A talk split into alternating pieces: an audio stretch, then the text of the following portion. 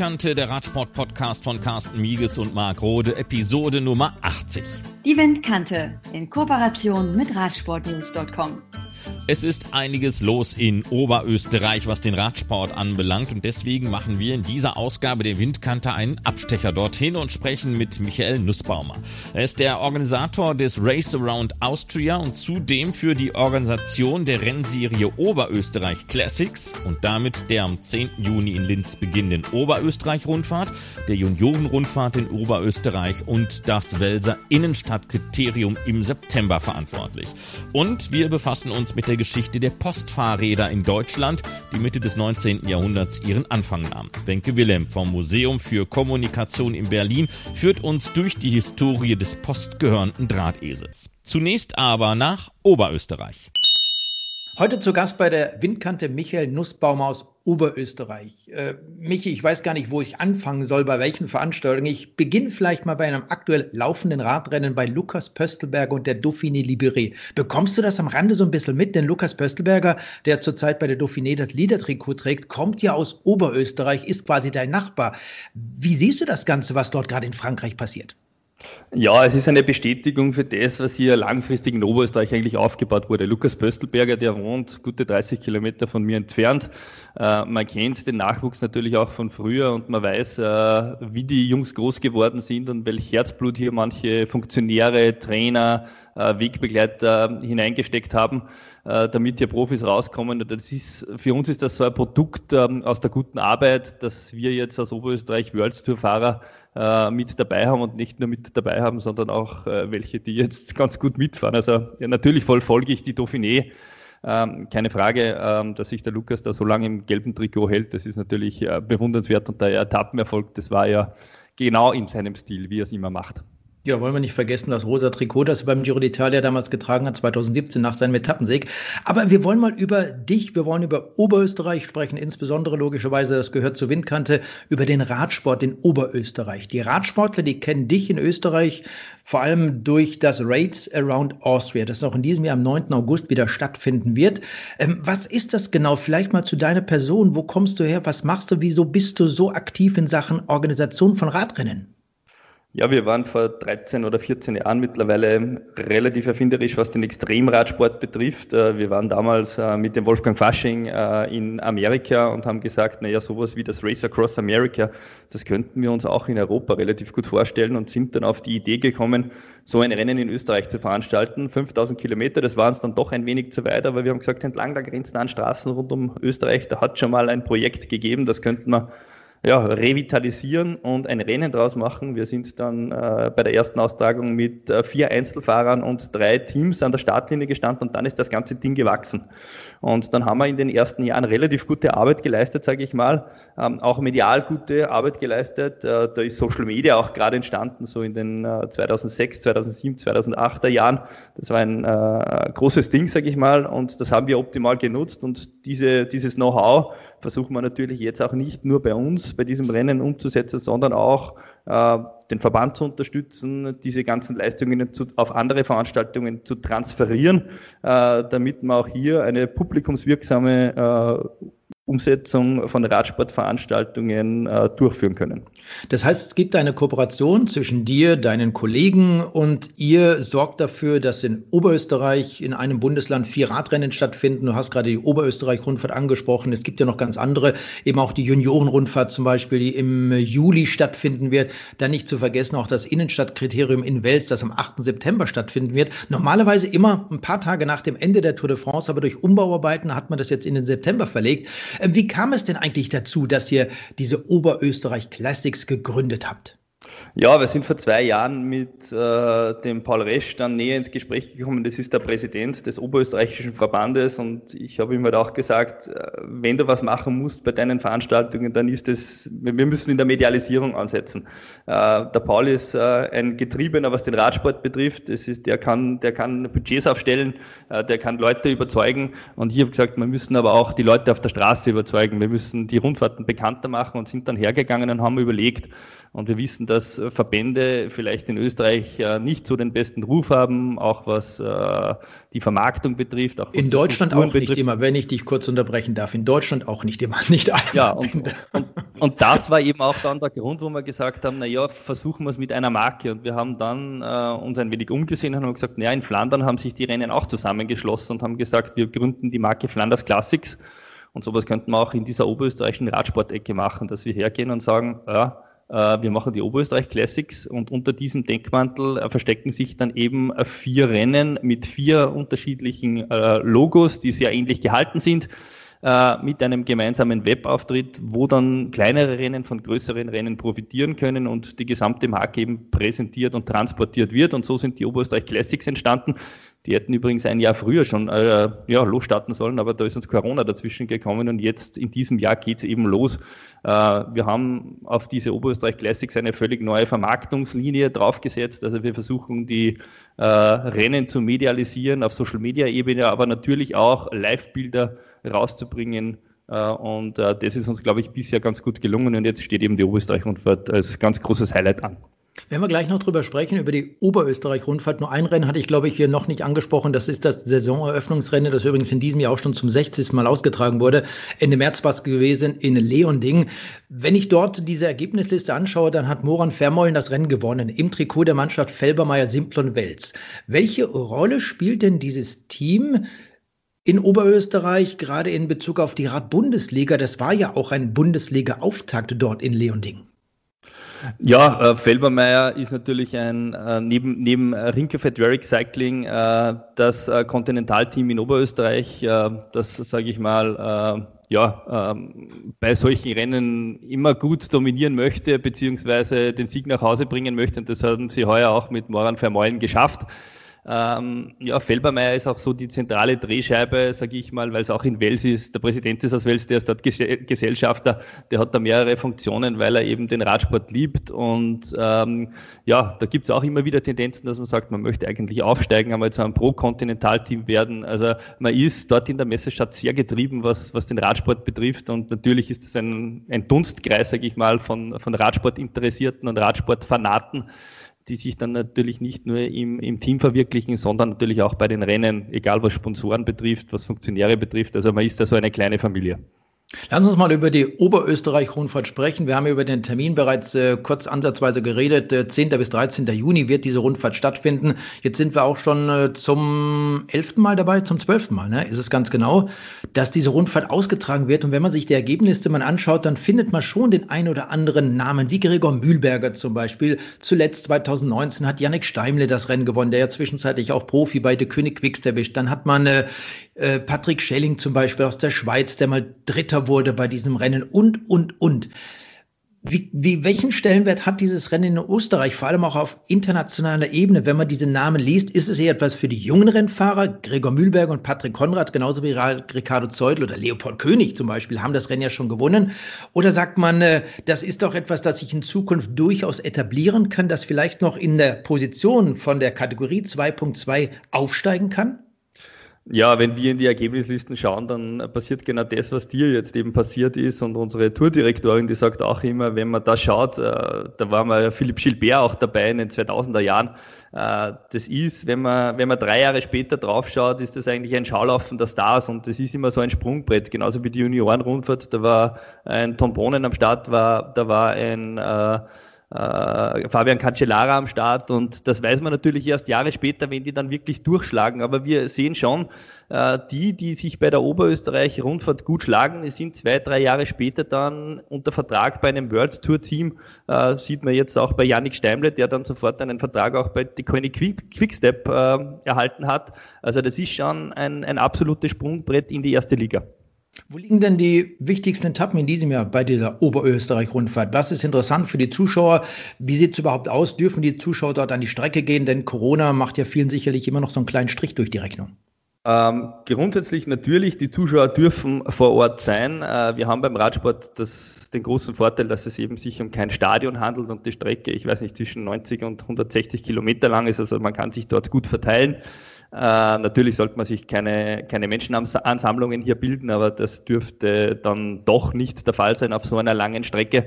Und äh, wir haben die Rundfahrt so konzipiert, dass sie eigentlich für den, nicht nur für den Zuschauer, sondern auch von der Dramatik sehr, sehr gut ist. Also sie beginnt mit äh, einem Prolog am Donnerstag, den 10. Äh, Juni in der Landeshauptstadt in Linz. Der ist 630 Meter lang und der führt vom Hauptplatz auf den Linzer Schlossberg auf äh, ein Wahrzeichen der Stadt. Also sehr, sehr spektakulärer Beginn, wo sich gleich äh, das Klassement ein wenig bilden wird, äh, wo die Sprinter sicherlich äh, einen Vorteil haben werden und da geht es über Kopfsteinpflaster über mehrere 90-Grad-Kurven hinauf. Äh, das ist, wie gesagt, eine Abendveranstaltung, startet um 18.30 Uhr, sehr, sehr spektakulär. Ähm, tolle, tolle Abendveranstaltung mitten in äh, der Landeshauptstadt. Ähm, die erste Etappe findet dann am 11.06. Äh, von der neuen Feldbermeier Konzernzentrale in Wels in Richtung Maria Schmollen, also ins Innviertel statt. Das ist die sogenannte Innviertel-Etappe sehr, sehr schwer, sehr, sehr hügelig, sehr, sehr unrhythmisch. Also das dürfte, wenn man äh, den Aussagen der Fahrer glaubt, die schwierigste Etappe insgesamt werden, weil sie einfach sehr, sehr unrhythmisch ist. Wir sind dann am Samstag äh, in Everding zu Gast. Wir starten die Etappe in Everding und es geht diesmal ins Mühlviertel raus äh, in Richtung Oberneukirchen, auch sehr, sehr bergig äh, in den letzten zwei Dritteln. Und dann am Sonntag geht es von Traun, also auch aus dem Zentralraum, raus nach Hinterstoder in den Weltcuport hinauf auf die Mittelstation mit einer Bergankunft auf die äh, Höss. Ähm, das, glaube ich, ist eine absolute Königsetappe mit einem Anstieg von 850 Höhenmeter zum Schluss äh, mit einer Bergwertung in Vorderstuder vorher. Also da wird sich dann die Spreu von Weizen trennen und wir werden den Rundfahrtsieger sicher erst am Sonntag äh, kennen. Wenn man sich bei euch auf der Internetseite mal diese ganzen Höhenmeter anschaut pro Etappe, du hast ja zeitweise schon mal erwähnt, da ist man so locker bei zweieinhalb, bei 2300 Höhenmeter. Das ist brutal schwer. Und dann hast du Hinterstoder gerade angesprochen. Dort gibt es ja auch in diesem Jahr ein Jedermann-Rennen, ein Jedermann-Wettbewerb. Wie sieht das dort aus? Kann ich jetzt zum Beispiel auch mit meinem E-Bike dort an den Start gehen? Ja, wir haben äh, ein Rennen vor dem Rennen äh, konzipiert. Das heißt, man hat vor dem Start der Profis äh, die Möglichkeit, äh, bei einem Rennen mit dabei zu sein, der Höss Climb Challenge, also dem Rennen vor dem Rennen, bevor die Profis kommen. Und da gibt es auch die Möglichkeit, in einer sogenannten Fun-Klasse, in einer E-Bike-Klasse an den Start zu gehen. Der Präsident Paul Resch sagt immer, wir dürfen die E-Biker nicht negieren. Das sind auch Radfahrer und wir können nicht 90 Prozent des Marktes negieren, äh, denn mittlerweile werden eben 80, 90 Prozent auch E-Bikes verkauft. Äh, die müssen wir auch äh, in unseren Veranstaltungen einbinden und da Sachen möglich machen. Und daher gibt es da eine eigene E-Bike-Wertung, wo allerdings nicht der schnellste dann gewinnt, sondern die durchschnittlichste Zeit. Also da muss man auch ein wenig kreativ sein in der in der äh, Gestaltung äh, der Fahrt hinauf äh, auf die Höss. Und ähm, es ist für uns eine Premiere. Äh, wir müssen schauen, wie das ankommt, aber hat sicher, glaube ich, Zukunft, denn äh, der Otto-Normalverbraucher, der Radfahrer, das wissen wir, das ist nicht der Rennradfahrer. Es werden nur vier Prozent Rennräder verkauft, der Rest sind Kinderräder, E-Bikes, Trekkingbikes und so weiter. Und das dürfen wir nicht negieren. Die müssen wir auch genauso aufnehmen. Die dürfen genauso an der Oberösterreich-Rundfahrt äh, partizipieren. Ich meine, ihr habt ja bei euch in Österreich, wir haben vorhin über das Race Around Austria gesprochen, da gibt es ja noch andere Wettbewerbe, auch äh, das Zeitfahren am Attersee zum Beispiel kommt mir da in den Kopf, ist ja etwas für jedermann, Sportler, da sind ja immer massenweise Starter bei euch. Ja, King of the Lake heuer, glaube ich, vierfach überbucht. Also es haben dort 600 äh, Einzelfahrer die Möglichkeit, rund um den Attersee zu fahren, auf diesen 48 Kilometern in, sage ich mal, World Tour Flair. Da gibt es eine völlig total gesperrte Attersee-Uferstraße. Äh, die könnte man, viermal so viel könnte man, könnte man verkaufen äh, von den Startplätzen. Ja, also der Boom, der ist ungebrochen ähm, und da stimmt auch die Veranstaltungsqualität. Da kommen äh, aus dem bayerischen Raum ganz viele sehr, sehr gerne her. Äh, da kommen äh, viele aus, aus ganz Mitteleuropa angereist, um einmal dieses Rennen hier fahren zu können. Es ist, soweit wir wissen, das größte Zeitfahren der Welt.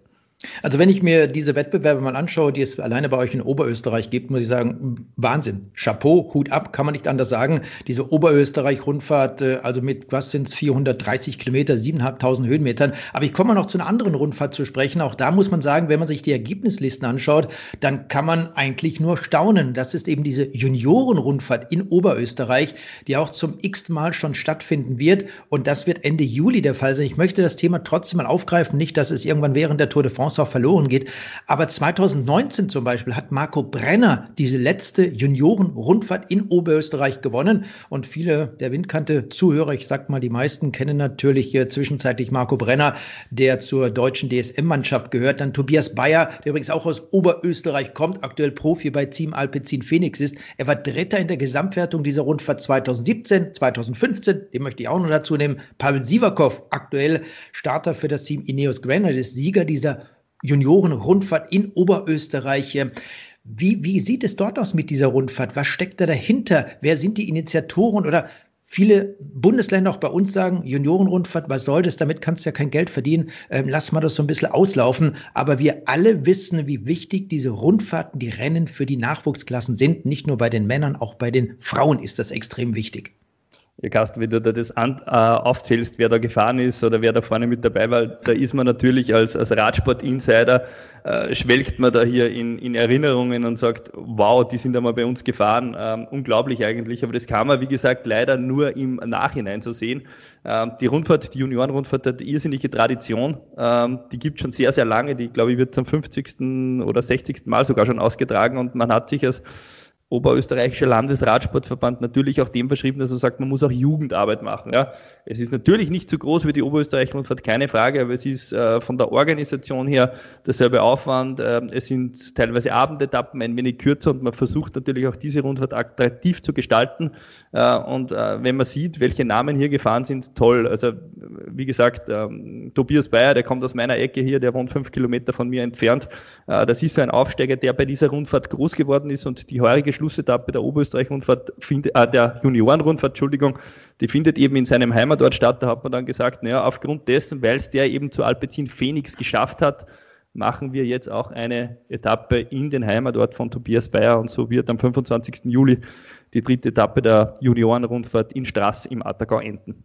Finde ich ganz klasse, muss ich ganz ehrlich sagen. Kommen wir nochmal zu dem äh, Innenstadtkriterium in Wels am 8. September. Sind da auch wieder einige Starter, die wir während der Tour de France sind mit dabei oder gerade diese österreichischen Starter wie Tobias Bayer zum Beispiel, Lukas Pöstelberger, Gregor Mühlberger, wie sie auch alle heißen? Ja, der Paul Resch hat natürlich gute Kontakte zu seinen Leuten, die bei ihm groß geworden sind. Also die österreichischen äh, World Tour Fahrer sind sicherlich am Start, wenn sich nicht mit der Vuelta überschneidet, wenn sich nicht in der Vorbereitung ähm, heuer mit den Weltmeisterschaften überschneidet, da gibt es natürlich ein bisschen Probleme, weil man natürlich dieses Problem hat, dass dort in Wels äh, der Ortskern oder die Innenstadt umgebaut wird. Also da wird ein neues Busterminal gebaut über den Sommer noch und man wird erst äh, zum 8. September fertig. Darum gibt es heuer nicht das Nachtourkriterium, wie es sonst immer ist, am äh, Mittwoch nach der Tour de France, sondern eben ein möglicherweise nach Österreich-Rundfahrtskriterium, eben am Mittwoch nach der Österreich-Rundfahrt. 8. September ist jetzt der Termin.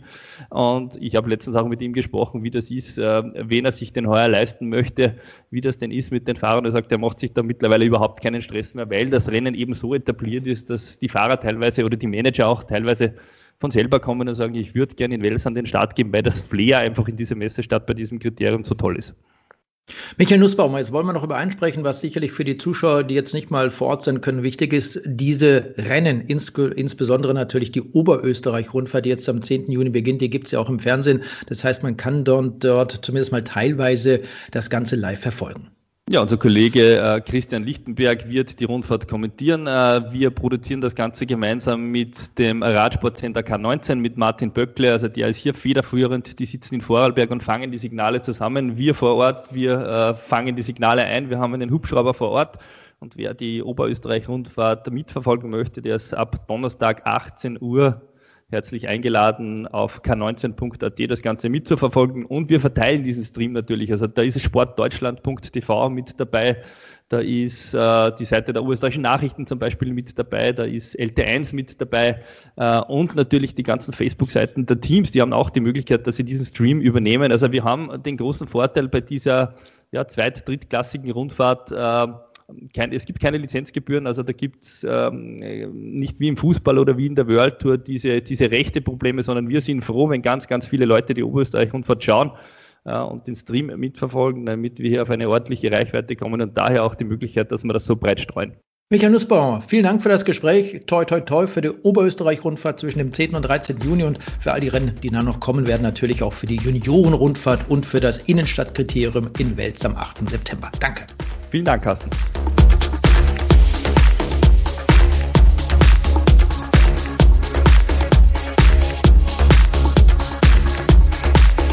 Bei der Deutschen Post hat sich im Laufe der Jahrhunderte so einiges geändert. Noch im Mittelalter hatte es keine organisierte Post gegeben. Der Adel, die Kirche, aber auch wohlhabende Bürger nutzten Boten, die Briefe und Schriftstücke zu Fuß oder mit dem Pferd an den Bestimmungsort brachten. Maximilian I., Herzog und später König aus dem Hause der Habsburger, begründete dann gegen Ende des 15. Jahrhunderts eine Art Postwesen, das aber mit der heutigen Post nichts zu tun hat, doch das Pferd etablierte sich als Begleiter des Postzustellers. Heute ist es zumeist das Fahrrad. Daran hat sich seit über 150 Jahren nichts geändert. Wenke Wilhelm ist Kustodin für Transportgeschichte und Verkehr im Berliner Museum für Kommunikation. Die ersten Fahrräder waren bei der Post 1896 in Berlin im Einsatz und zwar anlässlich der Berliner Gewerbeausstellung, die von Mai bis Oktober 1896 im Treptower Park stattgefunden hat. Und zwar wurden die Fahrräder eingesetzt für Fahrten vom Rohrpostamt in der Skalitzer Straße zum eigens eingerichteten Ausstellungspostamt äh, der Gewerbeausstellung im Treptower Park. Das war also mehr ein Versuch anlässlich dieser Gewerbeausstellung. Aber bereits kurz danach haben auch schon weitere Oberpostdirektionen den Einsatz von zwei und drei Rädern für die Postbeförderung äh, erprobt. Und auch schon ein Jahr später, 1897, hat die Reichspost Fahrräder bei der Firma Seidel und Naumann in Dresden beschafft. Das waren auch drei Räder und zwei Räder. Das war natürlich noch nicht flächendeckend und noch keine große Stückzahl, so dass auch manche Landbriefträger, also Zusteller, die in kleineren Ortschaften und vor allem auch zwischen den Ortschaften unterwegs waren, sich bereits aus eigenem Antrieb heraus Fahrräder beschafft haben. Und das war zunächst nur auf eigene Rechnung und auf eigene Gefahr auch amtlich von der Reichspost gestattet. Die Fahrräder hatten natürlich zum Teil sehr hohe Preise oder eigentlich hauptsächlich sehr hohe Preise, weshalb die sogenannten Postspar- und Vorschussvereine sich auch darum gekümmert haben, bei den Fahrradfabriken Angebote einzuholen zur Beschaffung von Fahrrädern in großer Stückzahl. Also wenn viele Postbeamte äh, die Fahrräder gekauft haben, konnten die eben günstiger angeboten werden. So hat es zum Beispiel der Post- und äh, Spar- und Vorschussverein in Oldenburg gemacht. Ähm, und die Fahrräder wurden dann von den Unionwerken im Dortmund zu einem Preis von 175 Mark geliefert. Gleichzeitig wurden dann ab 1898 und um die Jahrhundertwende auch Dienstfahrräder bei der Post in größerem Umfang eingeführt. Die Oberpostdirektionen wurden ermächtigt, nach eigenem Ermessen Fahrräder zu beschaffen, wo sie denn vorteilhaft erschienen, sodass um die Jahrhundertwende zum Beispiel in Berlin 22 Zweiräder und 61 Dreiräder im Einsatz waren und hauptsächlich wurden die Fahrräder damals verwendet für die Brief- und Eilzustellung, die Beförderung und Zustellung von Telegrammen, aber auch für die Briefkastenleerung und den Telegrafenleitungsbau. So ein Fahrrad ist einfach. Ein Rahmen, zwei Räder, Schutzblech, Licht, Pedale, Kette. Aber für die Post hat es doch bestimmte Ansprüche und Regularien gegeben. Die Vorgaben, wie so ein Postfahrrad auszusehen hat, haben eigentlich die Oberpostdirektion jeweils mit den Fahrradherstellern selbst verhandelt. Aus der frühen Zeit der Nutzung von Fahrrädern bei der Post ist zum Beispiel zu den Rädern von Seidel und Naumann aus Dresden bekannt, dass sie besondere Geschäftsräder angeboten haben und auch besondere Gepäck-Zweiräder gebaut haben, die die Post dann genutzt hat. Die hatten zum Beispiel besonders starke Traggestelle und waren auch besonders belastbar. Und vor allem auch die Dreiräder mit dem Kastenaufbau wurden vor allem für die Briefkastenleerung von der Post genutzt und auch dadurch von Seidel und Naumann extra für die Deutsche Reichspost äh, hergestellt. In den 1930er Jahren gab es dann das sogenannte Befördertenfahrrad M, das entwickelt wurde, aber nicht nur unbedingt für die Post, sondern es war zum Beispiel auch bei der Polizei im Einsatz. Da spielte vor allem die Robustheit eine große Rolle und natürlich auch die Fahrsicherheit. Immer bei allen Fahrzeugen äh, oder Fahrrädern, die waren eben immer äh, vollends äh, mit der Sicherheit ausgestattet, wie zum Beispiel äh, Beleuchtung und ähnlichen. Diese Fahrräder mussten also robuster sein, weshalb sie äh, verstärkte Rahmen hatten Und äh, bei der Post mussten sie natürlich auch besondere Lasten tragen, weshalb es auch immer besondere Gepäckträgervorrichtungen gab. Die waren aber jeweils unterschiedlich. Die waren natürlich vorgegeben, aber sie waren zu unterschiedlichen Zeiten auch sehr unterschiedlich. Die Einheitlichkeit spielte vor allem auch hinsichtlich der notwendigen Reparaturen und auch Ersatzteile eine wichtige Rolle, sodass diese eben von den posteigenen Werkstätten vorgehalten werden konnten und die Fahrräder so auch rasch repariert werden konnten. Die Post hat immer wieder mit unterschiedlichen Fahrradherstellern kooperiert, die auf die besonderen Wünsche der Post eingegangen sind, wie zum Beispiel eben am Anfang Seidel und Naumann, später aber auch Dreistern oder Beitsch oder auch Diamant. Dennoch ist äh, zum Beispiel auch heute das Spektrum der Postfahrräder noch relativ breit, um auch auf die Wünsche der einzelnen Zustellerinnen und Zusteller eingehen zu können. So wie Briefmarken sich in Form, Wert oder Herstellung verändert haben, hat sich auch die Nutzung des Fahrrads in den Jahrzehnten geändert. Heute sind Fahrräder hauptsächlich in den Stadtgebieten unterwegs, während sie zu Beginn des 20. Jahrhunderts vor allem von den Landzustellern genutzt wurden, also von den Briefbooten, die äh, zwischen einzelnen kleineren Ortschaften unterwegs waren und längere Wegstrecken zurückzulegen hatten. In den Städten wurden die Fahrräder zu Beginn des Einsatzes bei der Post vor allem für die Briefkastenleerung auch eingesetzt. Das wurde zumeist mit den Dreirädern durchgeführt. Und das endete dann vor allem durch die sogenannte Verkraftung der Post in den 1920er Jahren, als dann zunehmend Elektrofahrzeuge, aber auch Kraftfahrzeuge eingesetzt wurden. Und für die Briefkastenleerung verwendete man dann seit den 20er Jahren auch gerne Krafträder, also Motorräder. Auch zu Beginn des 20. Jahrhunderts wurden die Fahrräder für den Bau oder die Wartung von Telegrafenleitungen eingesetzt. Das heißt, es wurde sehr viel Material mit den Fahrrädern transportiert. Das endete dann auch mit dem Einsatz von, von Kraftfahrzeugen, die dann für diese Arbeiten genutzt wurden. In der zweiten Hälfte des 20. Jahrhunderts äh, wurden Fahrräder dann eigentlich hauptsächlich für die Zustellung von Briefsendungen eingesetzt in der Deutschen Demokratischen Republik auch für die Zustellung von Zeitungen, die dort auch äh, von der Post äh, durchgeführt wurde und zum Teil dort auch für die Paketzustellung. Heute werden die Fahrräder nun, wie gesagt, hauptsächlich in den Städten für die Briefzustellung genutzt. Das Fahrrad ein konstanter und solider Begleiter des Zustellers. Daran hat sich nie wirklich etwas geändert. Dass es eine Hochzeit des Fahrrads bei der Post gegeben hat, kann man so eigentlich nicht sagen. Es gibt immer mal Hochs und Tiefs in der quantitativen Nutzung der Fahrräder, weil zum Beispiel neue Fahrzeugtrends aufkamen, die dann probiert wurden oder auch sich durchgesetzt haben, wie der Einsatz von Elektrofahrzeugen oder Kleinlieferwagen oder auch Motorrollern, die dann zum Teil das Fahrrad in bestimmten Bereichen abgelöst haben. Aber bis heute ist das Fahrrad eigentlich kontinuierlich bei der Post in, im Einsatz und gehört damit auch zu äh, den beständigsten Fahrzeugen im Bestand der Post. Und auch heute verfügt die Post noch über eine der größten Fahrradflotten in Deutschland. Es sind heute circa 27.000 Fahrräder bei der Post täglich im Einsatz und darunter auch zunehmend Elektrofahrräder.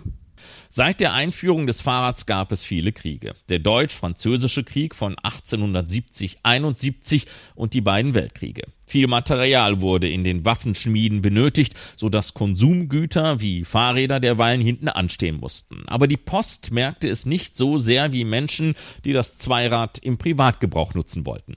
Die Aufrechterhaltung der Kommunikationswege und die Postzustellung haben und hatten in Kriegs- und Krisenzeiten immer einen hohen Stellenwert. Das heißt, die Postversorgung hat während der beiden Weltkriege zum Beispiel stets funktioniert.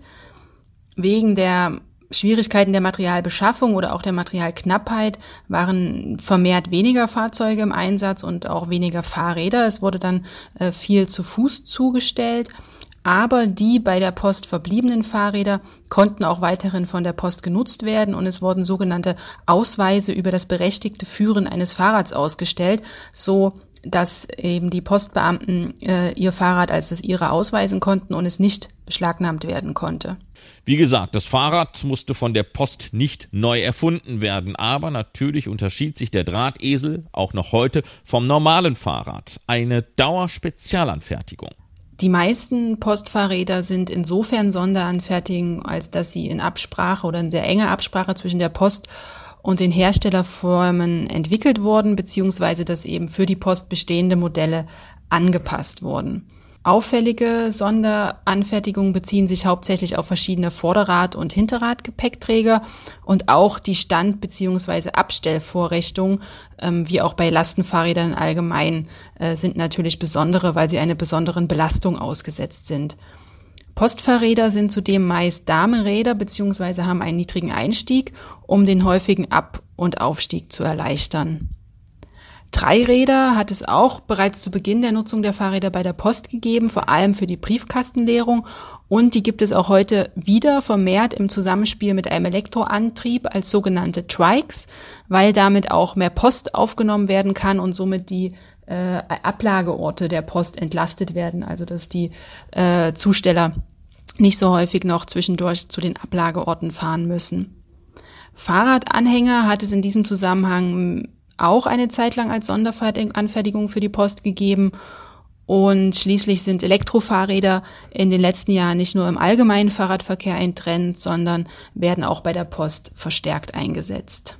Ist Postfahrrad gleich Postfahrrad? Also unterscheidet sich die Zustellung der Post mit dem Fahrrad in Deutschland zu der im benachbarten Ausland? Dazu kann ich leider nichts sagen, weil ich mich mit damit noch gar nicht intensiver beschäftigt habe. Aus der Erinnerung würde ich sagen, dass äh, im benachbarten Ausland Fahrräder eigentlich äh, genauso eingesetzt werden bei der Post.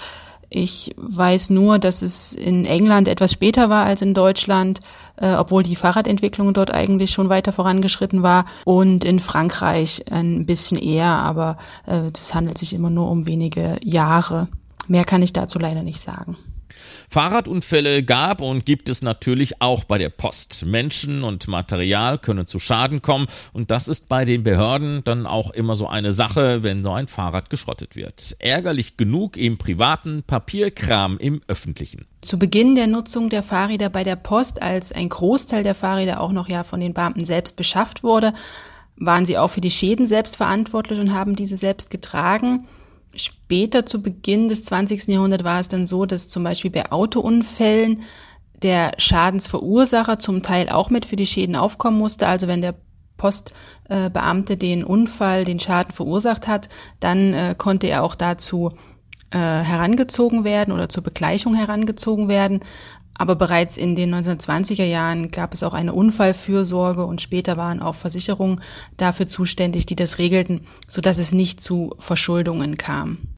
Und dann ist der Tag gekommen, an dem der Postzusteller sein Rentenalter genießt und auch das Postfahrrad kommt irgendwann in die Jahre und das Dienstende ist da. Ich kann leider nicht genau sagen, was die Post mit Fahrrädern macht, die ausgemustert werden. Ich vermute, dass sie zum größten Teil entsorgt werden, weil sie auch schlicht und einfach abgenutzt sind. Eine Plattform gibt es für Fahrräder nicht, wie es das bei der Post zum Beispiel für Gebrauchtfahrzeuge gibt. Da sind aber keine Fahrräder gelistet. In der Vergangenheit haben Zusteller zum Teil ihre Postfahrräder auch behalten, über ihren Ruhestand hinaus zum Beispiel, wenn die dann sowieso ausgemustert waren. Teilweise sind Postfahrräder auch auf dem Gebrauchtmarkt aufgetaucht, also sind doch äh, irgendwie äh, in den Handel gekommen oder eben auf den Gebrauchtmarkt. Und äh, zum Teil sind ausgemusterte Fahrräder natürlich auch bei uns in der Museumssammlung der Museumsstiftung Post und Telekommunikation gelandet. Wenke Wilhelm, Kustodin für Transportgeschichte und Verkehr im Berliner Museum für Kommunikation zur Geschichte des Fahrrads im Postdienst. Musik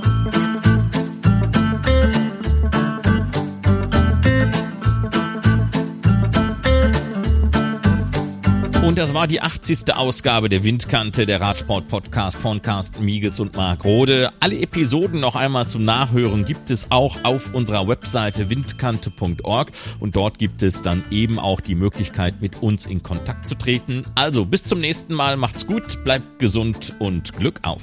Die Windkante in Kooperation mit Radsportnews.com.